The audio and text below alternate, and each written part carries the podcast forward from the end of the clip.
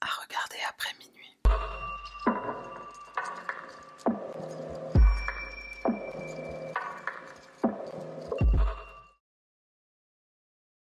Salutations mon cher panda, moi c'est Sahara, bienvenue sur ma chaîne et euh, on y va sans plus tarder. L'affaire de ce soir nous emmène de nouveau en Angleterre et plus précisément à Pickmere dans la région du Cheshire. Notre histoire commence avec la famille Rhoda. Lisa et Adam Rhoda ont un enfant, Adam Junior, et pendant de très longues années ils ne vont pas réussir à concevoir pour agrandir leur famille. Et c'est au bout de 9 ans qu'un miracle va se produire, pour reprendre les mots de Lisa, un deuxième garçon va naître, Alexander, qu'on appelle Alex. Alex, depuis qu'il est bébé, sa mère, elle remarque qu'il est efféminé, comme elle le dit, il prend son maquillage, son sac à main, etc. Donc quand à l'âge de 13 ans, il lui dit « Maman, faut que je te parle », je crois que je suis gay, c'est loin d'être un choc pour elle ou même pour son mari. Ils acceptent sans aucun problème la sexualité de leur fils. Lisa, c'est même le genre de maman à encourager ses enfants. Elle les encourage à être fiers de ce qu'ils sont, à faire ce qu'ils veulent de leur vie. Alex est donc un gay qui s'assume totalement. Son père Adam, au départ, il est inquiet, non pas de l'orientation sexuelle de son fils, mais du monde extérieur. Alex va en effet subir des moqueries de certains camarades d'école, en général des garçons,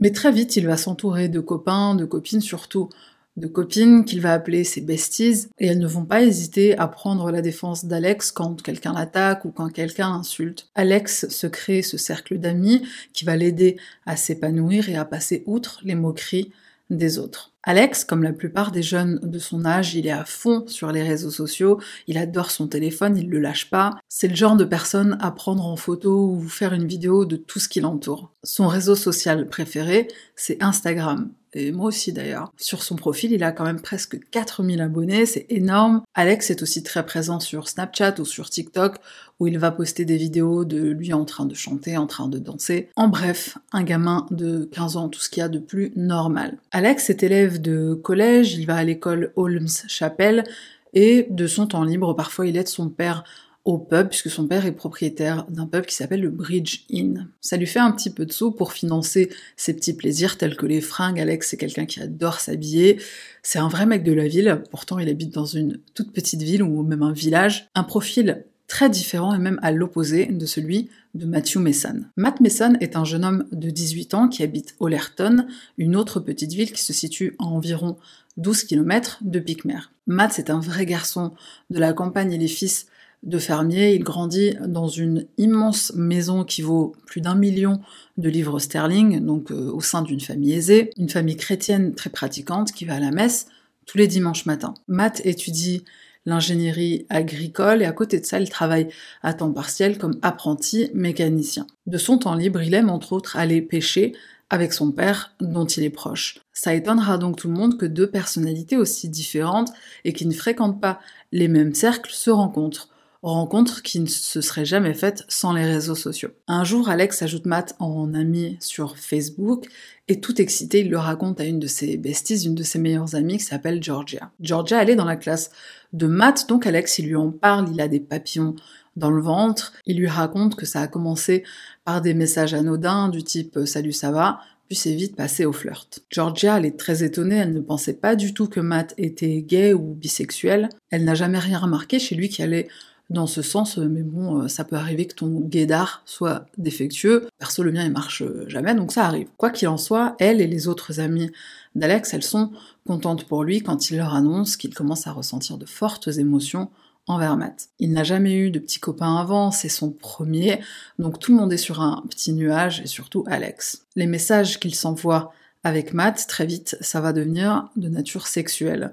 Un soir, en rentrant d'un pub, avec un petit coup dans le nez, Matt envoie une photo de lui à Alex. Cette photo, euh, c'est une photo de son matériel. D'après les amis d'Alex, il va le prendre plutôt à la rigolade. C'est quelque chose qu'il ne connaît pas, donc il prend ça à la rigolade. Ensuite, Matt va monter d'un niveau. Cette fois, il envoie une vidéo de lui où il est en train de se soulager. Les vidéos et les photos qui sont envoyées, c'est via Snapchat l'application Bislar. Matt a 18 ans, Alex en a 15. L'âge du consentement au Royaume-Uni, c'est 16 ans. Donc Matt, c'est un petit malin, ou plutôt c'est un petit vicieux, puisqu'il utilise Snapchat exprès pour ne pas laisser de traces. Mais Alex aussi, c'est un petit malin, puisqu'il enregistre les photos et les vidéos qui lui sont envoyées. Je ne sais pas si envoyer du contenu explicite c'est répréhensible par la loi au Royaume-Uni. Euh, par contre, ce qu'il laisse, c'est une relation sexuelle entre une personne majeure et une personne qui n'a pas, euh, bah, qui n'a pas l'âge du consentement. Et c'est ce qu'il va se passer entre les deux jeunes hommes. Ils vont être intimes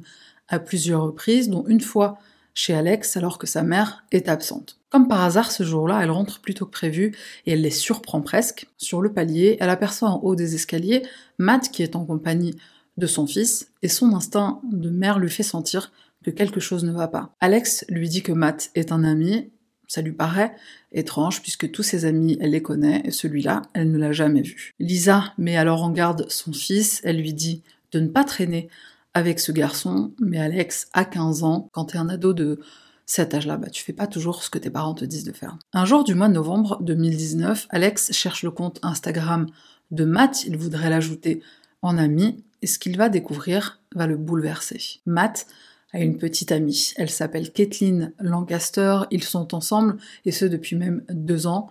Alex est dévasté. Il refuse de parler à Matt tant qu'il n'a pas informé la jeune femme qui probablement ne se doute de rien. Matt lui dit euh, écoute laisse-moi gérer, ça te regarde pas.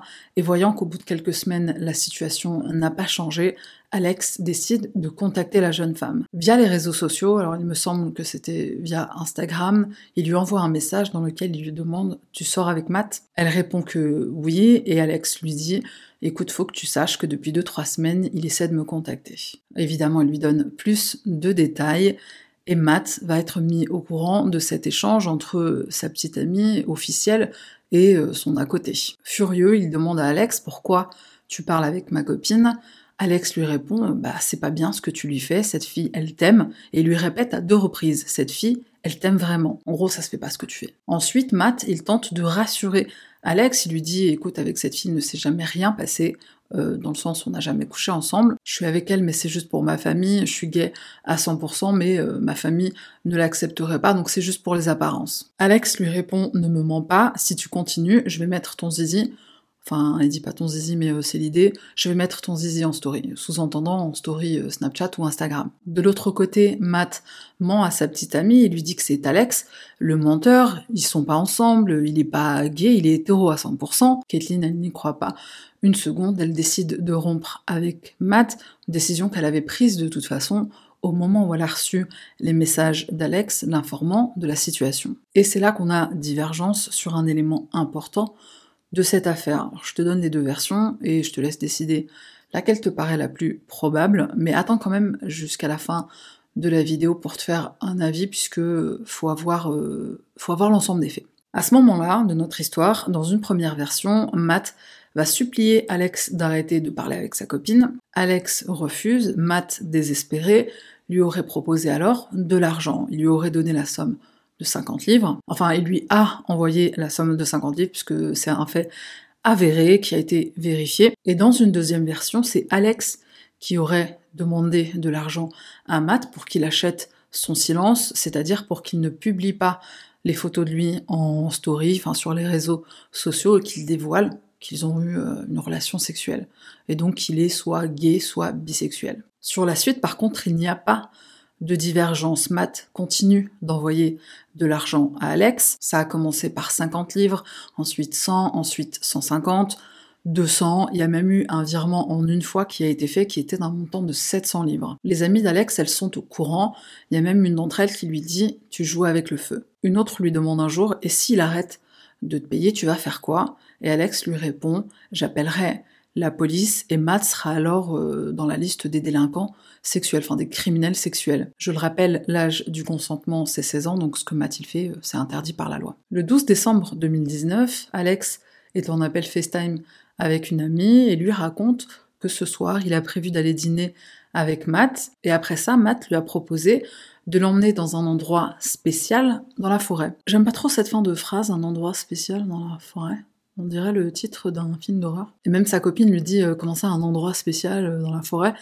Et Alex, il lui dit en rigolant, euh, ouais, je sais pas, c'est vrai qu'il n'y a rien de spécial là-dedans. Alex met fin à la conversation téléphonique avec son ami, il se prépare, il dit au revoir à sa mère et il part pour son rendez-vous spécial. Plus tard, à 21h, sa mère, Lisa, est au restaurant, elle est avec une amie et elle tente de joindre son fils pour le prévenir qu'elle est sur le chemin du retour. Elle tombe sur sa messagerie, mais ça arrive que le téléphone d'Alex soit sur répondeur avant qu'elle puisse la voir, donc elle se dit qu'elle restera plus tard. Arrivée à la maison, elle constate qu'il n'est pas là, elle tente de le joindre à nouveau et encore une fois, elle tombe sur son répondeur. Elle téléphone cette fois à Georgia, chez qui Alex a dit qu'il allait passer la nuit. Il n'y est pas et elle se rend compte qu'il n'avait jamais eu l'intention de passer la nuit chez son ami. Lisa contacte ensuite Esme, une autre amie du groupe. Est-ce que mon fils est avec toi? Non, il n'est pas là.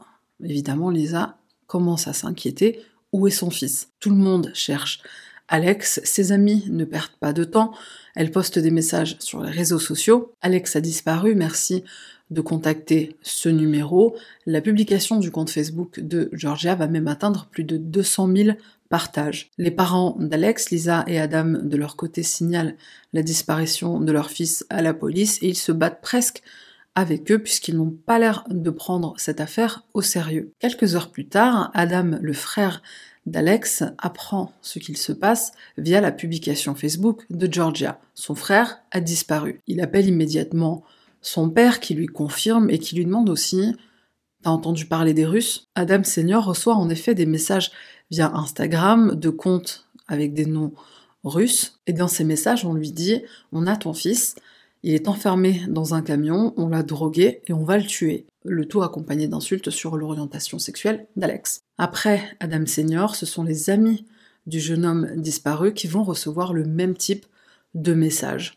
on va le tabasser jusqu'à ce qu'il ne soit plus gay, on va le vendre, on a plusieurs acheteurs potentiels. Et au passage, les amis d'Alex, elles sont insultées sur leur physique, elles sont aussi menacées. Elles vont doubler d'efforts dans leur recherche, elles vont se séparer, se rendre à différents endroits, elles vont aller dans des coins reculés, même dans des granges, enfin tout ce qui est un peu euh, obscur, dans l'espoir de trouver Alex prisonnier. Bien sûr, elles contactent aussi la police pour signaler tous ces comptes Instagram qui les menacent, qui les insultent et qui prétendent détenir Alex. Lisa, la mère d'Alex, de son côté, elle est persuadée que ces messages, c'est juste des petits imbéciles qui trollent. Elle est persuadée que les Russes ne détiennent pas son fils. Plus tard dans la soirée, aux environs de 23h, Georgia décide de contacter Matt. Elle lui envoie un message dans lequel elle lui dit Tu es la dernière personne à avoir vu Alex. Où est-il? Matt répond qu'il l'a déposé à la gare de Holmes Chapel à 18h puisqu'il devait prendre le train pour rejoindre des amis à Manchester. Il ne l'a pas vu depuis. Georgia lui demande alors s'il lui a donné des noms, euh, est-ce qu'il t'a dit qu'il allait rejoindre à Manchester? Matt répond que non, et Georgia elle est très étonnée puisque ses amis en question, elle ne les connaît pas. Et c'est bizarre puisqu'elle est très proche d'Alex, il se raconte tout. Cependant, elle n'a pas de doute sur les dires de Matt, euh, il est dans sa classe, elle le connaît, donc elle a confiance. Lisa est maintenant complètement paniquée, elle qui croyait son fils en sécurité chez une amie pour y passer la nuit, elle n'a aucune idée d'où il peut être. Il est maintenant minuit passé, tout le monde est encore debout, les amis d'Alex, bien sûr ses parents et son frère, et une des amies d'Alex qui s'appelle Yasmine, elle va faire la détective et elle va voir ce qu'elle peut découvrir sur Internet. Elle commence par vérifier les horaires des trains au départ d'Holmes Chapel en direction de Manchester. Elle vérifie aussi les horaires de train retour, et ce, même si personne n'y croit à cette histoire de euh, il est parti voir des potes à Manchester, potes dont personne n'a jamais entendu parler. Yasmine regarde ensuite les dernières publications Snapchat, d'Alex, il est dans une voiture, il a l'air d'être au milieu de nulle part. Malheureusement, elle ne voit pas la personne qui est en sa compagnie, la personne qui conduit le véhicule, elle voit juste des routes au milieu des champs. De son côté, Georgia, cette fois, elle téléphone à Matt. Où est Alex? Tu dis l'avoir déposé, mais il est où? Ça fait des heures que personne n'a de nouvelles. Il lui répète la même chose, qu'il ne l'a pas revu depuis qu'il l'a déposé à la gare, et c'est maintenant au tour de Lisa, la mère d'Alex, de téléphoner à Matt. Il ne décroche pas, il ne répond pas, et pourtant ça sonne. Elle lui envoie un message. Décroche, c'est Lisa, la mère d'Alex Roda. J'appelle la police. Là, Matt, il rappelle direct. Lisa, désespérée, bien sûr, elle demande où est son fils. Matt lui répond encore une fois ce qu'il a dit à tout le monde qu'il l'a déposé à 18h à la gare d'Holmes-Chapelle. Il ne l'a pas revu depuis, il ne sait pas où il est. Il va même proposer à Lisa de la rejoindre dans les recherches puisque lui aussi est inquiet. À environ 2 heures du matin, toujours aucune nouvelle, le téléphone d'Alex est éteint. Kathleen, l'ex-petite amie de Matt, elle est elle aussi contactée par l'entourage d'Alex pour savoir si elle a des informations. Elle téléphone à Matt qui va lui dire Hier, il m'a appelé, il m'a saoulé pour que je le dépose quelque part en voiture et je l'ai emmené dans un pub à Holmes Chapel. C'est bizarre à elle, il lui dit pas c'est la gare. Il lui dit c'est un pub. Kathleen, elle est quand même euh, affolée. Elle lui dit euh, tu sais que la police est impliquée, c'est très sérieux ce qui est en train de se passer. Et elle constate que Matt, ça a pas l'air de l'alerter plus que ça, comme s'il savait quelque chose, dira-t-elle plus tard. Et Matt va lui répondre j'aurais pas dû le déposer. Je sais pas pourquoi j'ai fait ça. Je comprends pas pourquoi j'ai fait ça. Matt reçoit alors un SMS de la police. Bon, euh, j'ai trouvé que c'était moyen, un SMS, ils auraient quand même pu se déplacer. Dans ce SMS, en gros, on lui demande de se rendre au commissariat pour témoigner sur la disparition d'Alex Roda. Et qu'est-ce qu'il fait, Matt, quand il reçoit ce SMS Il va dans les bois. Pour faire quoi? Je te dis ça plus tard. Quelques heures plus tard, à 7h40, un corps va être retrouvé par des agents de propreté. S'agit-il d'Alex? Sur les lieux, les enquêteurs vont trouver des traces de sang qu'ils vont suivre et ces traces vont les mener vers une ferme. Cette ferme, qui est donc à proximité, semble être l'endroit que le tueur a choisi pour se laver du sang de sa victime. Pendant ce temps, les amis d'Alex sont convoqués au commissariat, pensant qu'on a besoin de leurs témoignages pour les recherches qui sont toujours en cours, elles sont sur le point d'apprendre que leur meilleur ami est mort. Le corps qui a été retrouvé est identifié, il s'agit bien d'Alex Roda. Son visage est défiguré, le bas de son corps est nu, il est face vers le sol, recouvert de sang et de terre. Évidemment, les soupçons se portent sur la dernière personne à l'avoir vu vivant, Matt Mason. La police le recherche activement. Il sera arrêté par un barrage policier, barrage qui justement avait pour but de retrouver ce suspect. Matt est appréhendé sur l'autoroute 41. On lui demande de sortir de son véhicule, les mains en l'air, mais il n'obtempère pas. Les policiers sont contraints de briser sa vitre pour procéder à son arrestation.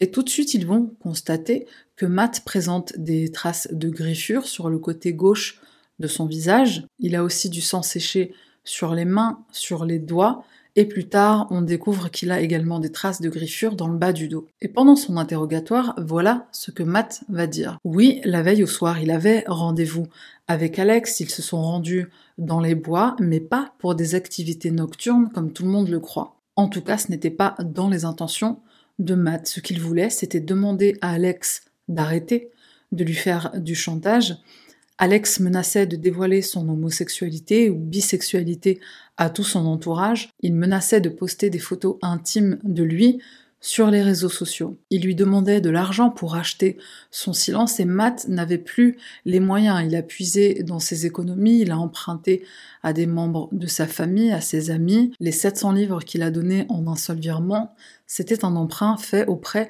de sa grand-mère. Au total, il lui a versé plus de 2000 livres. Et surtout, Matt explique qu'il n'en pouvait plus de cette situation. Il n'en dormait plus la nuit. Arrivé euh, dans les bois, Alex s'est mis à genoux. Il a commencé à déboutonner le jean de Matt, mais Matt a refusé et il lui a dit Je n'ai plus d'argent à te donner. À ce moment-là, ils se sont disputés. Alex lui a dit Je vais te détruire socialement et financièrement. Il l'a ensuite physiquement agressé, il lui a sauté dessus, il l'a frappé avec une clé à molette, il lui a mis un coup avec cette clé à molette. Il l'a ensuite poussé, Matt s'est retrouvé par terre, la clé à molette lui est tombée des mains, donc Matt l'a saisie. Il a frappé Alex en retour à seulement deux reprises, mais il n'a fait que se défendre, c'était de la légitime défense. D'ailleurs, il précise une chose importante, c'est que quand il est parti, Alex respirait encore. Matt précise également aux enquêteurs qu'il est membre de l'association des jeunes fermiers. C'est un groupe assez conservateur. Il ne voulait pas que ni eux ni sa famille ne sachent qu'il a couché avec un homme, chose qu'il considère comme une erreur de parcours. Si l'association venait à apprendre ce qu'il s'était passé, il ne l'accepterait plus. J'avais honte de ce qu'il s'était passé, dit-il. Je ne savais pas comment les gens allaient réagir. Je n'ai jamais eu de problème avec ma sexualité avant, j'ai toujours été hétérosexuel et j'ai toujours été avec des filles.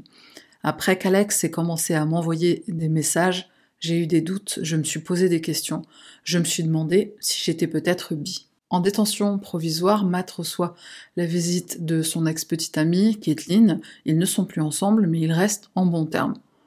Perso, je trouve ça chelou, mais bref. Et là, on va discuter des, trouvailles de l'enquête, hein, puisque tu imagines bien que qu'elle diffère hein, de ce que Matt nous a raconté. On va commencer par le commencement.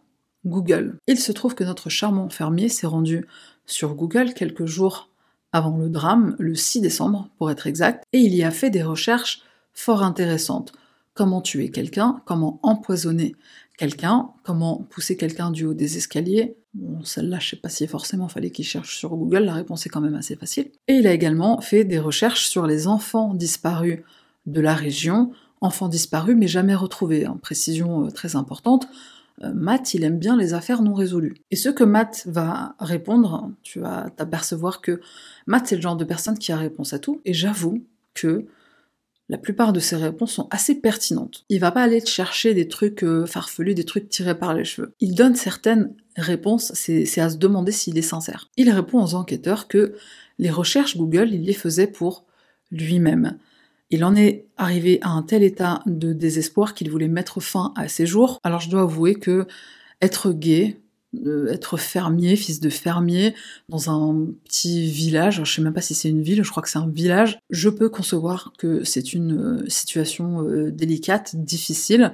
Faire un coming out, euh, si tant est qu'une personne veuille le faire, voilà, c'est pas évident. Et surtout, c'est quelque chose qui, appartient à, à la personne concernée. Personne n'a le droit de faire son coming out à sa place. Donc tu dis, euh, ouais, ça, ça, paraît quand même euh, crédible, c'est possible qu'il dise la vérité. Concernant les recherches sur les enfants disparus, Matt va répondre qu'il adore le true crime. C'est vrai que c'est hyper euh, tendance en ce moment sur Netflix, il y a que ça. Sur YouTube, on est mille nouvelles chaînes à être nées dans ce domaine. Donc encore une fois, une réponse qui paraît pas suspecte, quoi. Une autopsie de la victime est réalisée, bien sûr, et on découvre qu'Alex a reçu non pas deux, mais 15 coups au moins sur la tête et sur le corps, dont un qui s'est avéré fatal car il a perforé son crâne atteignant son cerveau. Monsieur Réponse à tout va nous sortir j'ai perdu tout contrôle, ce qui au passage est une stratégie de défense admissible dans un procès. Matt va donc dire qu'il ne se rappelle pas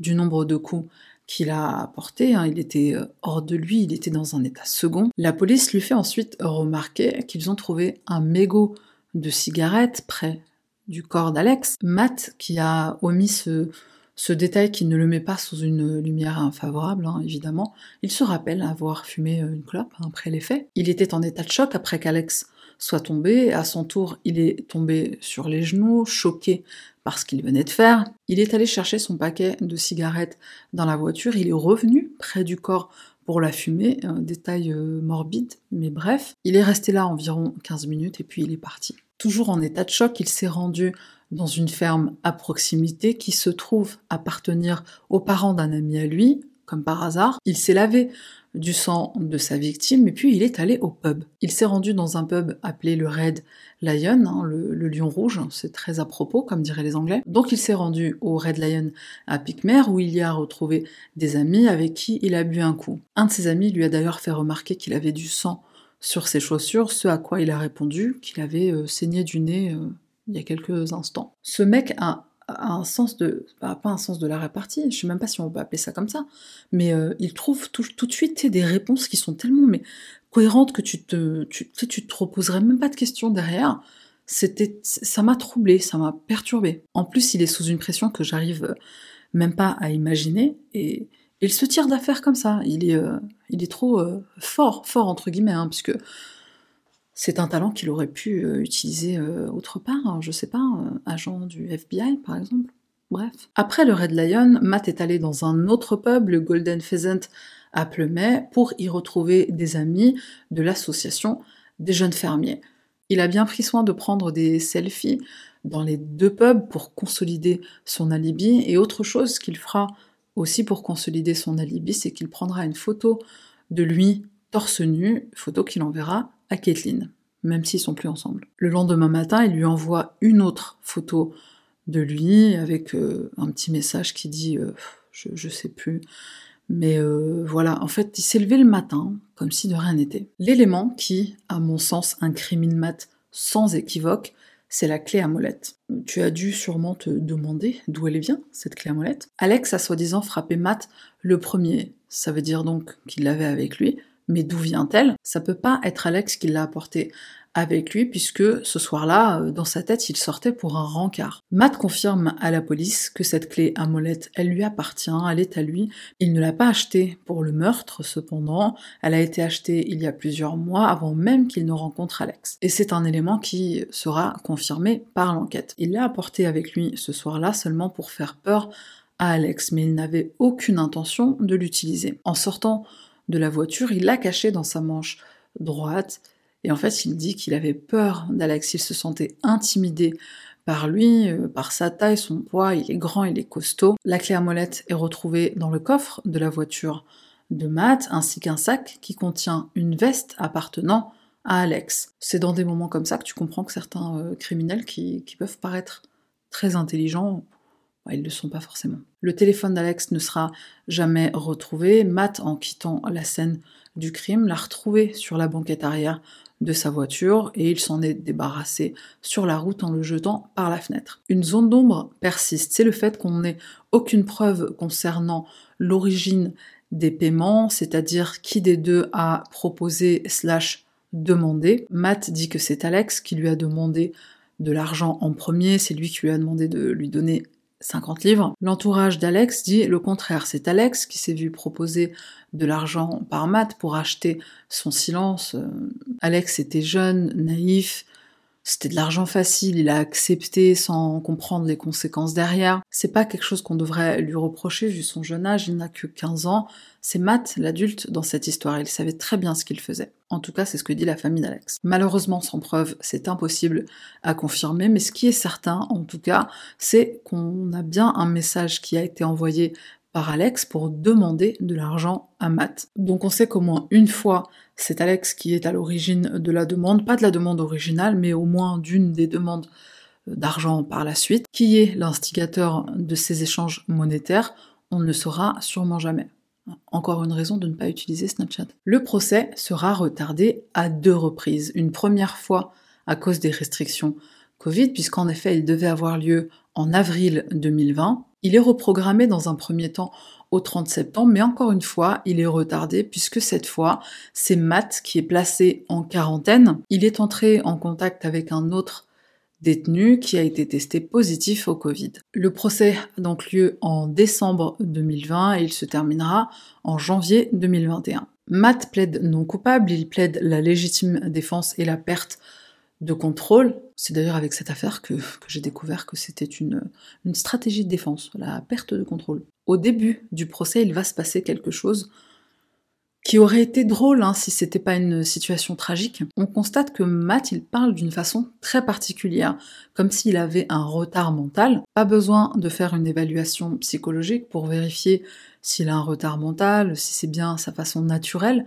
de s'exprimer. On va fouiller ses réseaux sociaux et on va très vite s'apercevoir qu'il s'exprime d'une façon tout autre. Donc bien tenté, Matt, mais euh, non seulement ça passe pas, mais en plus tu montres un côté fourbe et prêt à tout pour te sortir d'affaire.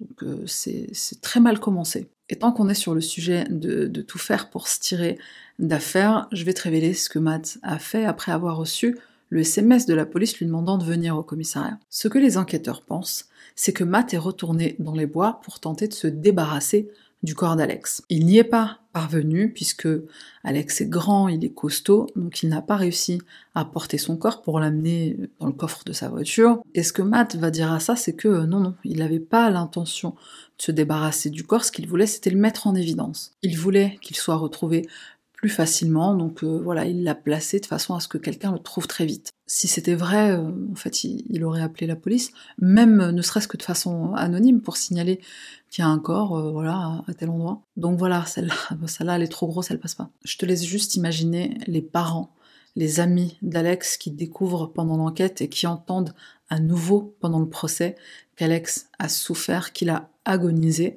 devant ce tueur au sang-froid qui a calculé et préparer son geste. Après 9h30 de délibération, 10 des 12 membres du jury déclarent Matt Mason coupable de meurtre au premier degré. 10 sur 12, hein, donc majorité écrasante. Le juge Stephen Everett, en s'adressant à Matt, dira Vous avez été condamné car il y avait tellement de preuves. Tout au long du procès, vous avez essayé de vous en tirer à bon compte. Matt est en larmes à l'annonce du verdict, ainsi que la famille d'Alex et également deux membres du jury. La famille Roda est soulagée à l'annonce du verdict, le père d'Alex déclare à la sortie du tribunal que Matt a fini par avouer le meurtre à l'issue du procès, mais il a quand même ressenti le besoin de traumatiser tout le monde par ce procès uniquement pour voir sa sentence réduite. Il n'a pas envisagé une seconde à quel point ça pouvait être douloureux pour nous ou même pour sa famille à lui. Il est égoïste, froid et calculateur.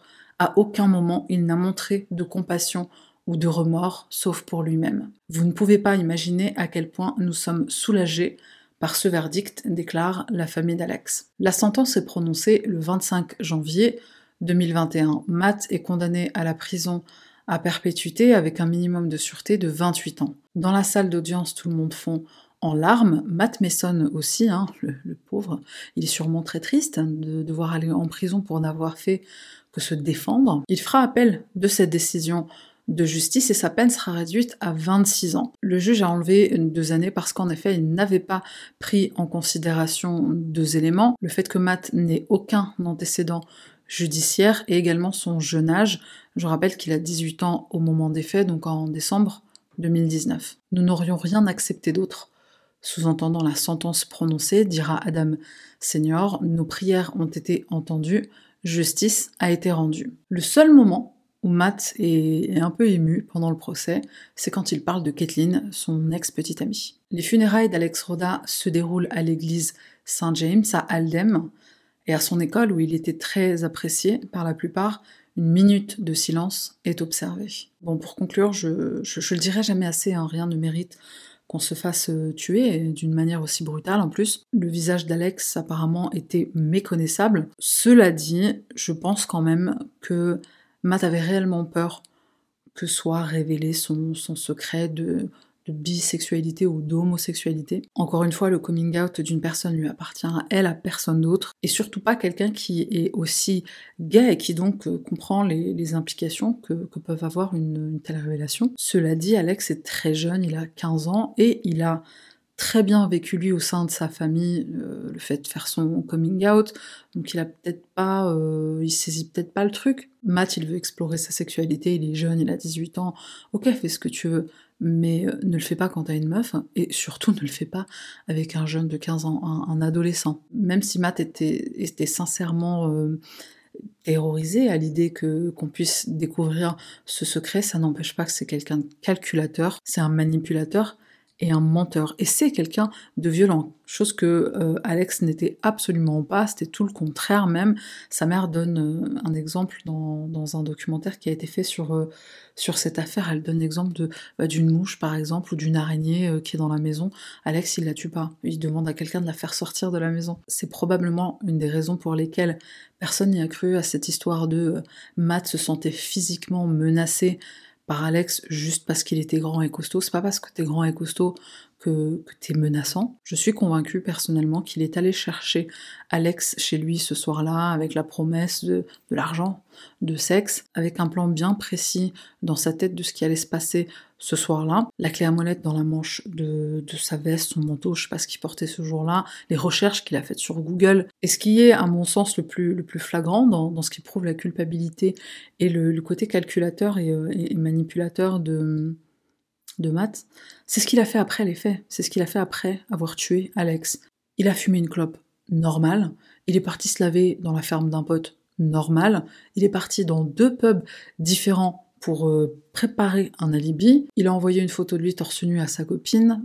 Je veux dire, euh, quand t'es en état de choc parce que tu viens de tuer quelqu'un, euh, comment t'arrives à autant calculer les choses, à autant prévoir les choses pour échapper à la police? Quand t'as tué quelqu'un par accident et que t'es en état de choc, je sais pas, est-ce que t'es capable de réfléchir comme ça? Je, je, crois pas. Ou peut-être que si, mais en tout cas, ce qu'il a fait, enfin, les actions après les faits, c'est celle de quelqu'un qui a tué volontairement. Et quelqu'un qui est organisé. C'est le type de tueur D'ailleurs, le juge l'a dit lui-même, le fait que Matt apporte une arme avec lui, la clé à molette, c'est principalement ce qui a permis de décider de la peine maximale, qui est de 25 ans. Et au cours du procès, il y a trois années qui ont été ajoutées. C'est comme ça qu'on est arrivé à un total de 28, qui a été certes réduit à 26 après, mais c'est 28 qui a été décidé au départ. Sans parler du, cinéma pendant le procès, enfin, tout ce, que, tout Matt a fait du début à la fin, le fait de pas obtempérer avec la police, etc. Enfin, c'était clairement que pour éviter d'aller en prison ou de, euh, comme le juge l'a dit, réduire sa sentence. Voilà qui met fin à cette euh, tragique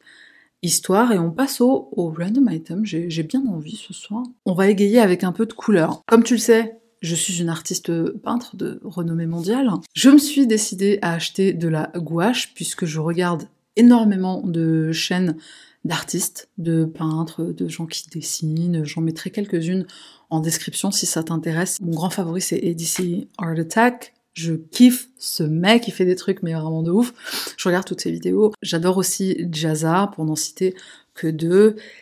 Et je pense que du coup, d'après mes, mes, visionnages, je pense que le médium qui me conviendrait le plus, c'est la gouache. Pourquoi? Parce que la gouache, en fait, ça, c'est très, c'est maniable facilement avec de l'eau. Par exemple, là, je trouve que moi, mes mélanges de couleurs, bon, c'est peut-être très, ça reste très moche, hein, c'est juste euh, du swatching là que j'ai fait. C'était juste pour voir les couleurs. Donc, je trouve que mes mélanges, mes, mes, mes blends, comment on appelle ça? Euh, tu vois, le fait de mélanger les couleurs les unes, les unes aux autres, les dégrader, quoi. Je trouve que j'y arrive beaucoup mieux avec la gouache, et encore là, c'était vraiment à la va-vite, juste pour tester les couleurs. J'y arrive beaucoup mieux qu'avec l'acrylique, que du coup j'ai laissé euh, à Paris, que j'ai euh, offerte. Donc voilà, on s'essaye à, la gouache. S'il y a des, artistes parmi nous, faites-vous connaître dans les commentaires et parlez-nous des médiums que vous préférez. Et si tu n'es pas un artiste ou une artiste, mon cher panda, ma chère panda, eh ben tu peux t'y mettre parce que figure-toi que la peinture ou le dessin, c'est pas un pas un talent, ce n'est pas un talent, c'est une compétence qui se travaille.